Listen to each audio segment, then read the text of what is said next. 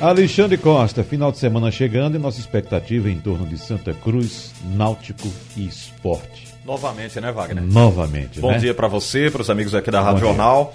Aliás, Wagner, a gente comentava aqui fora do microfone que o Náutico vive um momento bem turbulento e não muito propício para a reformulação de elenco, né? Você fazer a reformulação de um elenco dentro de uma temporada, o Náutico vai fazer hoje a 17ª partida pela Série B e está modificando peças. Por exemplo, o nosso Antônio Gabriel trouxe há pouco tempo aqui Josa e Lombardi, esses com contratos encerrados. A diretoria rescindiu amigavelmente, eles vão seguir a vida deles, procurarem outros clubes. Aí vem Brites, cara muito apostado, mas não teve o rendimento esperado, vai ser emprestado aí para o Sampaio.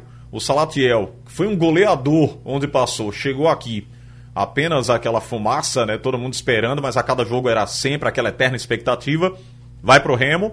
E o Vagninho, sub-23 do Fluminense. O Vagninho nem tanto, né? Porque não teve tanta chance, aquele cara que é volante, tem muito volante o Náutico hoje também. Mas eu diria que o Brites e o Salatiel, eles não deixam de ser uma decepção aí pro torcedor, né? Porque o cara esperava muito desses jogadores no Clube Náutico Capibaribe. E o rendimento muito abaixo do esperado. Outro que eu colocaria aqui pra é, conversar um pouquinho contigo sobre ele, o Chiesa. Se a gente observar, o Chiesa deve muito ainda de quando chegou. Aí teve aquele episódio lá, se envolveu postando algumas coisas de uma festa particular Isso. que realizou. Foi passado, né? Passou-se a borracha pela diretoria. Tolerou-se, na verdade, esse episódio. E ele tá aí buscando espaço. Fez a última partida até que não fez ruim. Eu tava no jogo. Mas o Náutico não conseguiu realmente vencer. Isso pesa muito para a sequência de um campeonato como esse, de pontos corridos. Não consegue vencer em casa, dificulta muito, E né, para a história que que Eza tem no Náutico, eu já ouvi, inclusive, de torcedor ferrenho, alvirrubro, declaração do tipo: por mim pode ir embora que É, não tá ele servindo pesa, né? Pesa muito. Torcedor cobra, né? É um cara que vem com um salário alto, é considerado hoje um medalhão na Série B e principalmente na equipe Alvirrubra, que tem pouco recurso para contratar, mas está devendo. Bem, vamos trazer aqui no Bate e Rebate o Joaquim Bezerra. Ele faz parte do grupo Pro Santa. Todo mundo sabe que hoje o nosso Thiago Moraes passava há pouco tempo aí, é o prazo para que se defina se vai é, antecipar essas eleições, não antecipar, né, mas realizar num período normal, na data normal que seria para dezembro, o que é para dezembro deste ano, ou se vai adiar as eleições por mais seis meses, colocando, portanto, para julho de 2021. Essa definição sai hoje. E o Joaquim Bezerra, ele faz parte da oposição. Representando o grupo Pro Santa, a gente traz a palavra dele aqui na Rádio Jornal. Joaquim, queria saber de você como é que você tem acompanhado essa movimentação, o que é que a oposição tem feito, tudo isso que ocorre nos bastidores das eleições do Tricolor do Arruda. Bom dia, Joaquim. Bom dia, Alexandre. Bom dia, ouvintes da Rádio Jornal. Bom dia, Nação Oral. Nós esperamos o bom senso né, do clube que prevaleça. Ou seja, o presidente deveria ter agendado já a data dessa reunião desde 15 de janeiro, com- como manda o estatuto. Não o fez. Fizeram de uma forma totalmente é, é, fora de propósito essa prorrogação dizendo que tinha um requisito legal para suportar e le- levar para 31 de julho de 2021. E aí nós fomos obrigados a ter que entrar com uma ação na justiça pedindo a medida liminar para que o presidente, então, marcasse a reunião agora. Até hoje ele tem um prazo, sob pena de não fazendo, o presidente do clube vai arcar com uma multa diária de 20 mil reais, limitada a um milhão de reais. Então, é, eu acredito que é muito mais consensual, é muito mais inteligente se marcar a data da reunião como manda o estatuto. Não existe nada que impeça o Santa Cruz de fazer as eleições. São mais de 20 clubes no Brasil que eu pesquisei que vão ter eleições agora até dezembro e nenhum está usando dessa prerrogativa de querer adiar um mandato por oito meses por conta de uma pandemia onde basicamente todas as atividades já voltaram. Ô Joaquim, a gente conversava previamente aqui ao telefone e eu até te perguntava sobre isso. O grupo Pro Santa já tem um candidato, já se articula para essa eleição ou está tudo sendo trabalhado, concatenado ainda, hein? Olha, o Grupo Pro Santa, na verdade, já vem trabalhando há dois anos para essa eleição, tá? Então a gente tem nomes que são agregados diariamente ao grupo a chapa está sendo montada e tão logo seja definida a data oficial da eleição, o ProSanta vai anunciar sim a chapa dele completa. Presidente do Executivo, vice-presidente, presidente do Conselho Deliberativo, os secretários primeiros e segundos e o presidente da Comissão Patrimonial. Hum. Então, nós temos uma chapa que está sendo formada e, a partir do momento que oficialmente for determinada a data da eleição, essa chapa será anunciada. Deixa eu te fazer uma pergunta, Joaquim. É, o Santa Cruz hoje vive um momento de tentar ascender no Campeonato Brasileiro, ou seja, sair dessa é, incômoda Série C e voltar para os patamares melhores do futebol brasileiro. É, com a oposição trabalhando nos bastidores, pressionando, como aconteceu aí há cerca de duas semanas, uma pressão lá na frente do Arruda, uma manifestação legal, obviamente, mas na sua concepção, isso ajuda? Isso não atrapalha um pouquinho a caminhada da atual gestão? Qual é a sua visão sobre isso como oposição hoje? Olha, eu até diria a você o seguinte: você pega a entrevista que o próprio técnico Martelotti deu. Hum. Ele já disse que isso não atrapalha. Por quê? Porque os jogadores dentro de campo eles estão preocupados com a competição. Agora, o que atrapalha dentro de campo é eles não receberem salário, tá certo, em Entendi. dia, é eles não terem seus contratos respeitados. E isso não pode ser atribuído a eleição à oposição. Até porque o Santa Cruz acumula nos últimos 10 anos 62 milhões de prejuízo e 174 milhões de dívidas. Não foi a eleição ou a oposição que fez isso com o clube. Então, querer atribuir um problema de uma eleição que não é problema, é solução, porque o time está na competição, isso não tem o menor cabimento, até porque nós continuamos apoiando todas as ações de marketing do clube. Sim. Nós continuamos pagando como sócio, nós continuamos comprando os ingressos virtuais, nós continuamos incentivando o torcedor a fazer isso. Uma coisa não tem nada a ver com a outra. Quem quer fazer essa associação quer fazer para se beneficiar e enganar o torcedor de que isso vai atrapalhar no acesso ao Santa Cruz. Se isso fosse verdade, o Santa Cruz teria subido para a Série B ano passado, não teve eleição. Teve eleição? É verdade. Não. Qual foi o atrapalho que houve? Nenhum.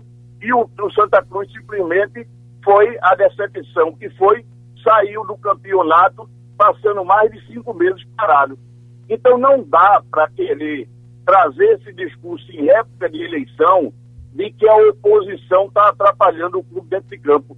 Ainda bem que o técnico foi consciente disso. Uma outra coisa que nós já colocamos uma nota no ProSanta dizendo o seguinte: em as eleições acontecerem em dezembro, como deve ser, o ProSanta, a chapa que ganhar, se for do ProSanta, tem um compromisso de manter toda a comissão técnica e o elenco do clube funcionando normalmente, uhum. sem solução de continuidade. Então, esse é um compromisso nosso. Nós temos a responsabilidade primeira com Santa Cruz.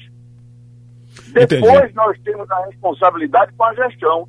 Verdade. Então não, não dá para querer fazer esse tipo de associação. Isso é coisa do passado, de antiga política. Ô Joaquim, deixa eu aproveitar a tua presença aqui e fazer esse questionamento quanto ao acompanhamento do trabalho é, dessa atual gestão, além de contestar essa data da eleição, essa possível, esse possível adiamento ou extensão de, de mandato o que, que a, a oposição tem batalhado muito hoje nos bastidores e o, qual é a principal contestação hoje do grupo pró-Santa, por exemplo? Porque a gente sabe que tem outros grupos de oposição se manifestando, se articulando, mas especificamente o grupo pró-Santa, o que contesta mais nessa atual gestão, além das dívidas que você colocou, o não pagamento de salários, tudo isso que vem sendo apresentado pela oposição, hein, Joaquim? Olha, o Santa Cruz perdeu o incentivo do Profute. Hum. Você sabe o que isso representa? Dobrar a dívida tributária do Santa Cruz. Tá certo? O Santa Cruz republicou um balanço de 2017, onde o, o prejuízo era de 4 milhões, passou para 32 milhões. O Conselho Fiscal sequer colocou uma nota sobre isso. como é que você pode ter um balanço que era 4 e passou para 32?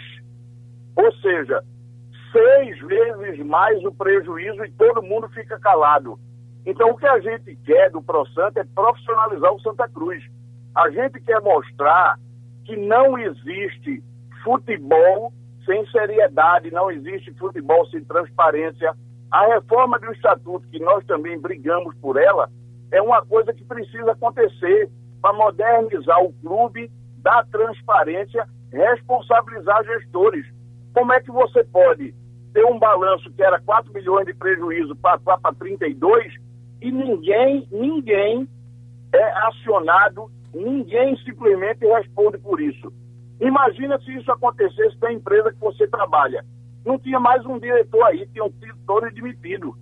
Então a gente não pode pormenorizar a dívida do Santa Cruz e os prejuízos acumulados, porque isso sim reflete dentro de campo. Isso reflete da credibilidade do clube. Isso reflete em não atrair patrocinadores.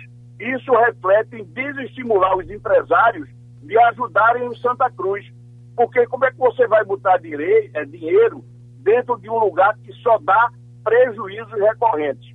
Então, isso sim é grave, extremamente grave.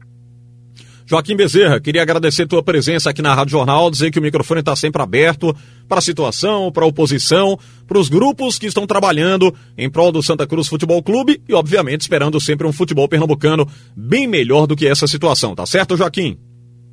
Obrigado, Alexandre. É, espero que vocês apoiem o Santa Cruz, não a oposição nem a situação, mas o Santa Cruz que precisa de apoio para que ele saia dessa vergonhosa posição que está há mais de duas décadas.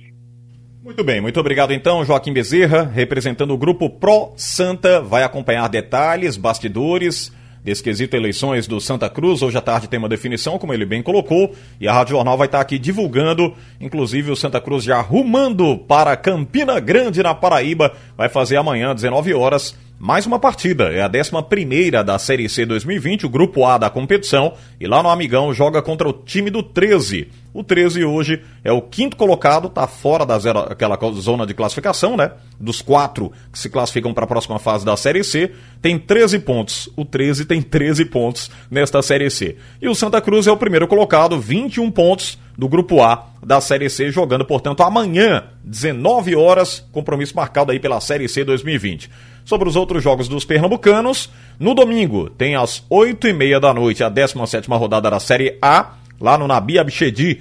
O Bragantino enfrentando o time do esporte. Bragantino é o 19 colocado, tem 13 pontos. O esporte é o décimo colocado, 20 pontos ganhos. Bragantino este, que empatou ontem com o Flamengo, placar de 1 a 1 Até saiu na frente do placar com um golaço, depois com o Claudinho lá, né, fazendo um golaço, e teve o jogo empatado. É, placar final, portanto, foi 1 a 1 no estádio no Maracanã. O Lincoln fez o gol do Flamengo. E na terça-feira o Náutico volta a jogar, 19 e 15, é a 17 rodada lá na Arena Barueri, em São Paulo, enfrenta o time do Oeste, que é o vigésimo colocado. O lanterna da Série B tem 7 pontos apenas. O Náutico é o 16 colocado, a um ponto de cair para a zona de rebaixamento. Digo cair, mas no sentido figurativo da história, né? De entrar nessa zona de rebaixamento que é bastante perigosa. Náutico 16 posição, 15 pontos ganhos até agora. Este é o futebol pernambucano. Joga amanhã, domingo e terça-feira, jogos dos pernambucanos. A grande notícia de ontem para hoje, viu, meu caro Avanildo, foi a contratação do Cruzeiro, né? O Felipão. 20 anos depois, né? Em 2000 ele comandou a equipe do Cruzeiro, faturou uma Copa do Brasil, Pois é, e dois anos de contrato lá com a equipe cruzeirense. Cruzeiro que está mergulhado em situações ruins, fora dos gramados. Administrativamente ainda é um clube que tem muita deficiência, deve muito, tem muitos percalços aí na temporada 2020, enfrenta uma Série B, zona de rebaixamento, mas hoje trouxe o Felipão. E dado curioso que tem movimentado lá a torcida rival, né, em Minas, principalmente do Atlético Mineiro, é que ele volta ao Mineirão, né? O, o, o, Felipão, porque a situação dele lá com a seleção brasileira não foi das melhores e todo mundo sabe. Então, este é o Cruzeiro que está se reforçando e contratando o Felipão 20 anos depois para comandar essa equipe. Naquela circunstância, é bom lembrar, ele encontrava Um Cruzeiro totalmente recheado de atletas, né? Tinha jogadores de muita qualidade. Mas agora a situação é mais complicada e principalmente de tentar salvar a equipe dessa zona de rebaixamento. Bem, futebol pernambucano segue, a gente vai estar acompanhando e no assunto é futebol teremos outros detalhes, outros destaques do Náutico que está se reforçando, reformulando, do Santa que joga amanhã e do Esporte que joga no domingo contra a equipe do Bragantino. É isso aí, meus amigos da Rádio Jornal.